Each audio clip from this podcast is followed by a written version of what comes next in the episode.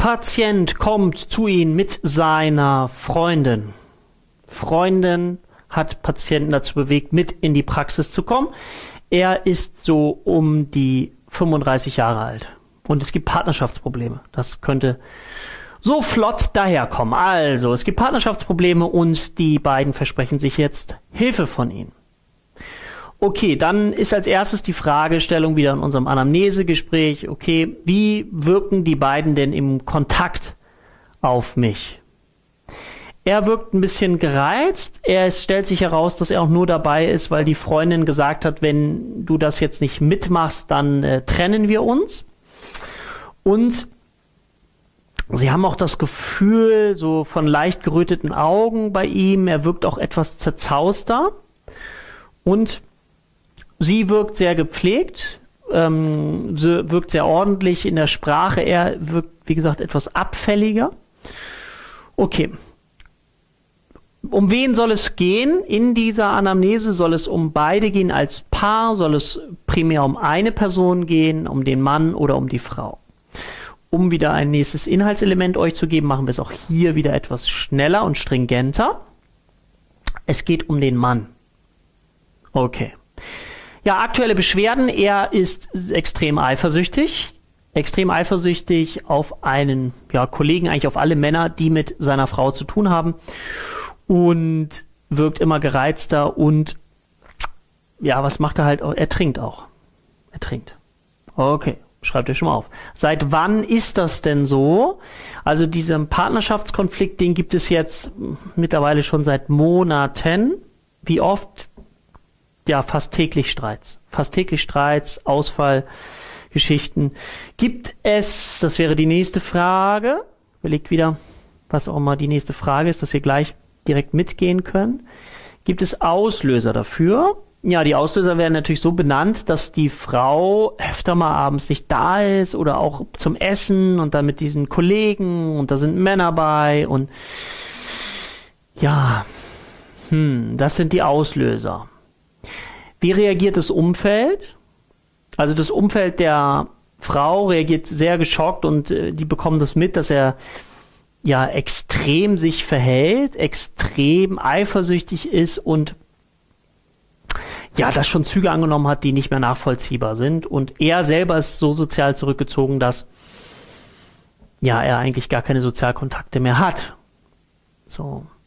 Ist das schon mal vorgekommen oder gab es das im Leben schon mal? Nee, es ist eher so ein dauerhafter Prozess, dass er ja, wie gesagt, trinkt. Darauf kommen wir dann gleich nochmal zu sprechen. Wie ist denn die familiäre Anamnese? Also das heißt, gibt es schon eine genetische Disposition? Ja. Vater war Alkoholiker, hat Sohn auch häufiger geschlagen. Also es gibt Abhängigkeiten in der Familie. Hat auch die Frau damals, also seine Mutter geschlagen, die hat sich dann irgendwann getrennt und dann hat er keinen Kontakt zum Vater mehr gehabt und es ist der Erzeuger. Also man merkt auch schon, wenn er darüber spricht, dass er sehr, sehr verbittert ist. Sozialanamnese hat keine Freunde mehr, ist sozial isoliert, ist so, dass er seinen Beruf ausüben kann, aber auch in letzter Zeit ein, zwei Abmahnungen bekommen hat, weil er ähm, nicht zur Arbeit erschienen ist. Ist nicht zur Arbeit erschienen, weil er unter Alkoholeinfluss stand. So. Ja, biografische Anamnese, wie groß geworden, wie aufgewachsen, möchte die Prüferin oder Prüfer an dieser Stelle nicht weiter vertiefen. Gibt es somatische Befunde oder somatische Erscheinungen, also körperliche, erstmal psychovegetativ, Schlafstörungen, ja, ist häufig der Fall. Er geht auch nachts öfter aufs Klo. Ansonsten ist da soweit nichts auffällig. Vielleicht hat er ein bisschen zugenommen. Wenn er beim Arzt war, hat er, und das macht es dann wieder ein bisschen leichter, erhöhte Leberwerte. Ja, also das heißt, das ist schon mal auffällig geworden. Ja, kommen wir zu dem Thema Alkohol, Medikamente, Drogen. Medikamente, Drogen, nein, aber Alkohol, das habt ihr schon jetzt ein paar Mal als Signalwort dann mitbekommen. Und ich hoffe, dass bei euch dann auch hier wieder die Laternen angehen. Also das heißt, okay, Alkohol, jetzt müssen wir klären, ne? verschiedene Felder, kommen wir gleich drauf zurück. Ich mache es nochmal kurz durch, um dann wieder einzuhaken, genau in dem Feld, um euch Fragenkatalog an die Hand zu geben, dass ihr dann das für euch vertiefen könnt. Okay, Impulskontrolle. Hat er schon mal Gewalt gegen sich selber oder andere angewandt? Ja, er hat schon mal auch die Frau geschlagen, gegen sich selber nicht. Wenn ihr euch noch an ein Fallbeispiel von vorhin erinnern könnt, wisst ihr, okay, wenn jemand Gewalt anwendet, da müssen wir jetzt wieder ganz klar das Psych-KG im Vordergrund haben. Gibt, liegt eine psychische Erkrankung vor, akute Eigen- oder akute Fremdgefährdung? Wenn ja, greift hier natürlich möglicherweise das Unterbringungsgesetz. Das wollen wir an dieser Stelle aber auch mal vernachlässigen. Ja, das ist für diesen Fall jetzt nicht entscheidend, weil sonst mache ich zu viele Felder auf. Keine Angst, wir haben noch genug Fallbeispiele, wo wir ganz viele Felder für euch aufmachen. Aber erstmal, damit ihr klarkommt. Okay, suizidal, Notfall. Also er trinkt regelmäßig, das kann ich euch jetzt schon mal sagen, weil ihr natürlich jetzt klar seid, ihr müsst einerseits natürlich das Thema Abhängigkeit prüfen oder eben den größtmöglichen Notfall, der an dieser Stelle stattfinden könnte. Welcher wäre das denn? Welcher wäre der größtmögliche Notfall, wenn jemand dann möglicherweise nicht mehr trinkt von jetzt auf gleich und möglicherweise in einem Alkoholentzugsdelir landet. Können wir prüfen über Bewusstseinsstörungen, wenn die vorhanden wären, aber quantitativ, qualitativ sind keine Bewusstseinsstörungen da, also er befindet sich nicht in einem Notfall und auch nicht, ist nicht suizidal. Er ist auch zu Zeit, Situation, Ort und Person orientiert. Derzeit Aufmerksamkeit, Konzentration, Gedächtnis fällt ihm wahnsinnig schwer. Mhm. Ängste, Zwänge, Phobien. Ähm, lassen wir jetzt auch mal weg, ist nichts vorhanden. Formale Denkstörungen, alles soweit in Ordnung. Inhaltliche Denkstörungen, fällt euch dazu was ein? Aus dem Fall, wie wir ihn jetzt besprochen haben, vielleicht fällt euch da was ein. Wir haben welches Thema gehabt? Ganz speziell. Wir hatten das Thema Eifersucht. Ja, Eifersucht und Alkohol hängt ja eng miteinander zusammen. Da kann es ja bis zu diesem Eifersuchtswahn gehen, ja, Eifersuchtsideen, Eifersuchtswahn, also wenn jemand nicht mehr davon wegzukriegen ist, ja, dass die Frau fremd geht und dass sie sich mit anderen trifft und dass es darauf abzielt. Warum zeigen denn Männer unter Alkoholabhängigkeitssymptomen oder Alkoholeinfluss häufig diese Symptome? Ja, weil häufig so eine Störung natürlich mit Impotenz einhergeht, ja. Impotenz. Ja. Und natürlich, aber das ist im weiteren Verlauf, dann hatte ich ja von nur angedeutet, im Bereich der somatischen Klärung gibt es ja natürlich, Alkohol kann alles mit dem Körper machen, ja. Das ist natürlich auch ganz, ganz klar. Okay, Wahrnehmungsstörungen hat er nicht. Ich-Störung hat er jetzt auch keine. Affektivität ist gereizt, damit wollen wir es belassen. Störung Antrieb, Psychomotorik er hat immer mal wieder auch Zitteranfälle. Merkt man das dann? Ja, und das ist kein Tremor, wie er bei Parkinson oder so vorkommt. IQ ist normal ausgeprägt. Auch nicht weiter. So, jetzt haben wir das Thema. Da wollen wir jetzt wieder drauf zurückkommen. Das Inhaltselement. Wie sieht es aus mit Alkohol, Abhängigkeit? Wie, ja, wie können wir da jetzt weiter fragen? Also, welche Fragen können wir stellen. Und dazu gebe ich euch einmal so, ja, so drei verschiedene Elemente mal mit. Ja, also das eine ist allgemeine Fragen zur Frequenz. Das wäre also die Frage erstmal auch, was trinken Sie?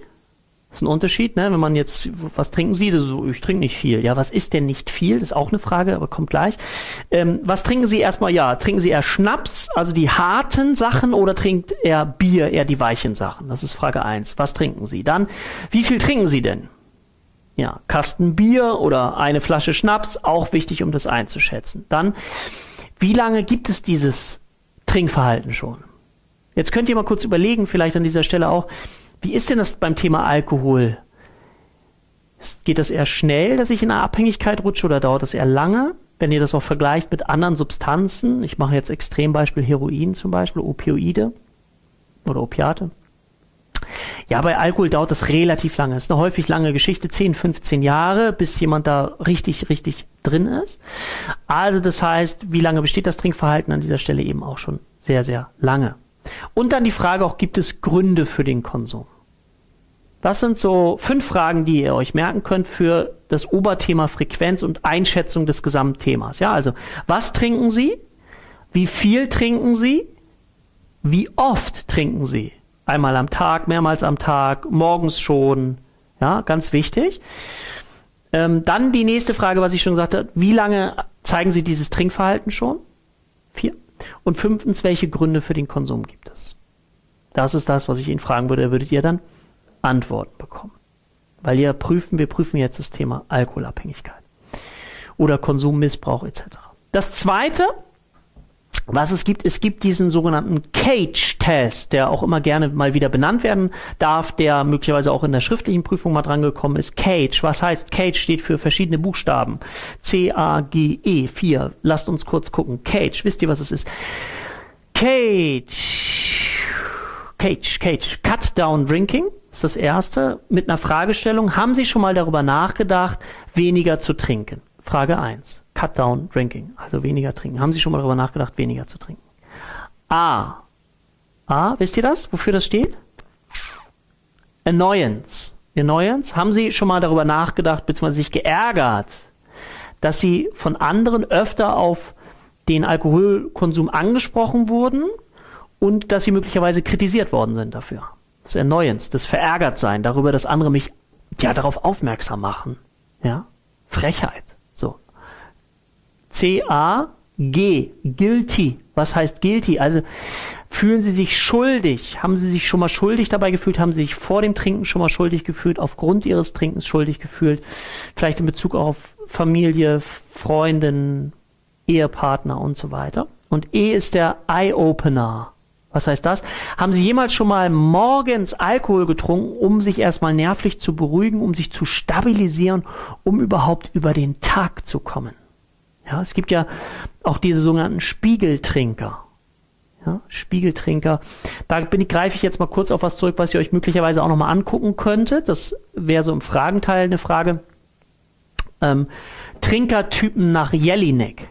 Alpha, Beta, Gamma, Delta, Omega. Also das heißt, diese Trinkertypen nach Jelinek, da bitte auch nochmal gucken. Also wer ist der süchtige Trinker, finde ich am wichtigsten. Der süchtige, der abhängige Trinker und der Spiegeltrinker. Ja, das wisst ihr vielleicht. Ihr wisst den Konflikttrinker, der bei Konflikten trinkt. Ihr habt schon mal den Gelegenheitstrinker gehört. Aber wichtig jetzt an der Stelle sind auf jeden Fall der süchtige Trinker und der Spiegeltrinker. Also Spiegeltrinker ist derjenige, der einen gewissen Pegel braucht. Dann wirkt er normal. Das ist ja verrückt. Aber überleg mal, wenn jemand so mit Maschinen zu tun hat, wenn er Auto fährt und so weiter.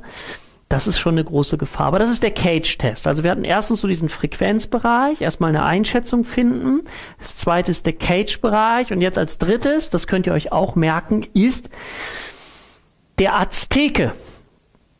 Was meine ich denn mit dem Bild des Azteken? Die Fragestellung Abhängigkeitskriterien nach ICD-10 ja, Abhängigkeitskriterien, weil die könnte man jetzt mal durchgehen und das ist das, dass ihr die, mit denen müsst ihr umgehen, ja. Azteke, das ist das Bild, was ihr nehmen könnt. A, wofür steht A? Vielleicht wisst ihr das schon, sonst lasse ich euch. A steht für anhaltender Konsum trotz Schädigung. Also ich konsumiere weiter, obwohl ich weiß, dass das mit Folgen verbunden ist. Schädigung, was können denn Schädigungen sein? Es können psychische Schädigungen sein, es können soziale Schädigungen sein, also keine Freunde mehr, Wohnung verloren, also gibt es eine ganze Menge. Oder auch körperliche Schädigungen. Ja, also Polyneuropathie, also Nervenschädigungen, ähm, Hirnatrophie, also ganz, ganz viele Schädigungen, auf die wir möglicherweise in einem anderen Fallbeispiel nochmal zu sprechen kommen. Also psychisch, natürlich klar, ihr wisst vielleicht, welche hohe ja, Komorbidität besteht zu Alkohol. Ja, Depression, genau, häufig, ne? Ich trinke, dann geht es mir ein bisschen besser, trinke ich nicht mehr, geht es mir schlechter und so versuche ich mich immer in einen positiven Zustand zu bewegen und natürlich auch möglicherweise die Depression ein bisschen wegzutrinken. Also aber nochmal zurück. Azteke. A steht für anhaltender Konsum trotz Schädigung. Ich trinke weiter, obwohl ich weiß, dass es mich schädigt. Z, wisst ihr, wofür Z steht? Z steht für den Zwang, es trinken zu müssen. Craving auch genannt, ja, also der Suchtdruck, der Zwang, es zu trinken. A, Z, Az, T. T steht für Toleranzentwicklung. Also Toleranzentwicklung heißt, ich muss immer mehr trinken, um die gleiche Wirkung zu erzielen. Ich entwickle eine Toleranz. Das ist bei Medikamenten auch so. Ich muss irgendwann immer mehr nehmen, um überhaupt noch etwas zu spüren. E. Entzugssyndrom. Also das heißt, wenn ich die Substanz nicht konsumiere, wenn ich Alkohol nicht konsumiere, kriege ich Entzugserscheinungen. Wie auch immer die aussehen können. Hier haben wir die größtmögliche Gefahr, das habe ich vorhin schon mal kurz benannt, ist das Alkoholentzugsdelir. Ja, mit Krampfanfällen, Sehen von weißen Mäusen, etc., etc. Also, das ist auch wichtig. So. A, Z, T, A, E, K steht für Kontrollverlust. Ich habe keine Kontrolle mehr darüber, wie ich konsumiere, ja, wann ich konsumiere, Menge, also ich bin nicht mehr in der Lage, das zu kontrollieren. Es ist außerhalb meiner Kontrolle. Ich habe keine Macht mehr darüber. Ja? Jetzt haben wir noch als letztes das E. E heißt Einengung sozialer Interessen zugunsten des Substanzkonsums.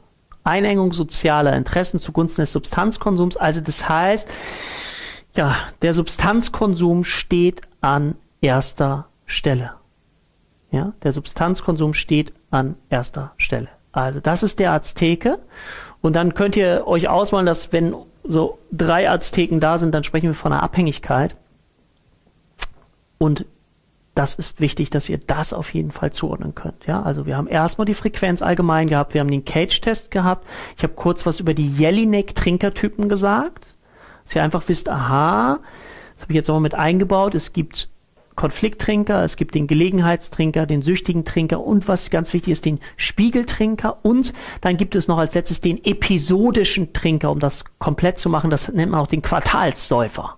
Ja, also das sind die Jelinek-Trinkertypen, dass ihr da auch schon mal die gehört habt. Und als letztes der Azteke, um abzuprüfen, inwieweit jemand alkoholabhängig ist. Wow, wenn ihr das jetzt wisst, diese, diese ganzen Inhaltselemente, die ich euch jetzt hier gegeben habe zum Thema Abhängigkeit, dann beweist ihr wiederum mal, wenn es in dieses Thema reingeht, mit diesem ganzen Fragenkatalog, was ihr alles wisst. Also bitte auch sich das gut angucken, lernen und Freude daran haben, wie euer Wissen nach und nach immer weiter und weiter sich steigert.